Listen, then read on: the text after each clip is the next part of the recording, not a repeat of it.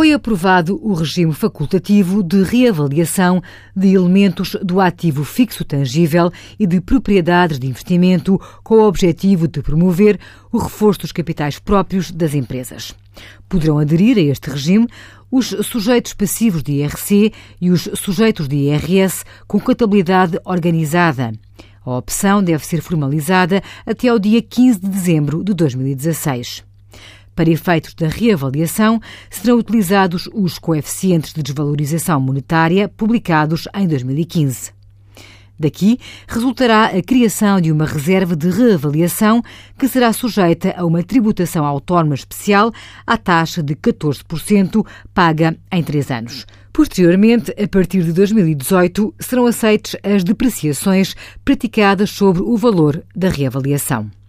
Envie as suas dúvidas para Conselho Fiscal www.tsf.occ.pt.